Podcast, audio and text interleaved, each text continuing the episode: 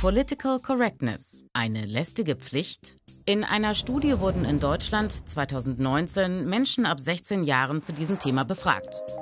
63 Prozent der Befragten sagen, dass es viele ungeschriebene Gesetze gebe, welche Meinungen akzeptabel sind und welche eher tabu.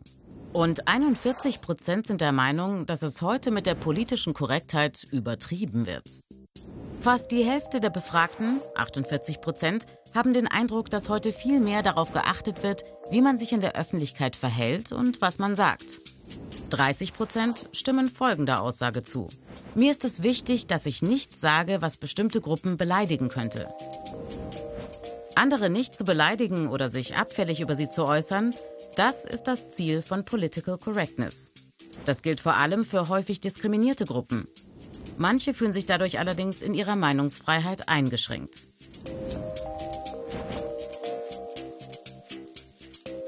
Meinungsfreiheit ist ein Menschenrecht, eines der ältesten.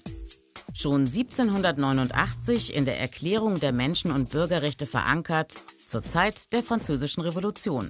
Dort heißt es in Artikel 11, die freie Mitteilung der Gedanken und Meinungen ist eines der kostbarsten Menschenrechte.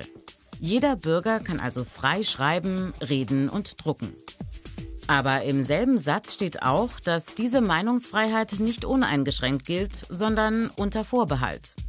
Und es ist von Verantwortlichkeit die Rede, damit es keinen Missbrauch dieser Freiheit gibt.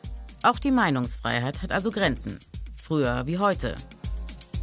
Im 20. Jahrhundert wird die Meinungsfreiheit in der Allgemeinen Erklärung der Menschenrechte von 1948 nochmals verankert, in Artikel 19. In Deutschland ist die Meinungsfreiheit als Grundrecht außerdem in der Verfassung, dem Grundgesetz von 1949, verankert, in Artikel 5. Aber auch hier heißt es in Absatz 2, diese Rechte finden ihre Schranken in den Vorschriften der allgemeinen Gesetze und in dem Recht der persönlichen Ehre. Kompass für die eigene freie Meinungsäußerung sind also die demokratischen Werte.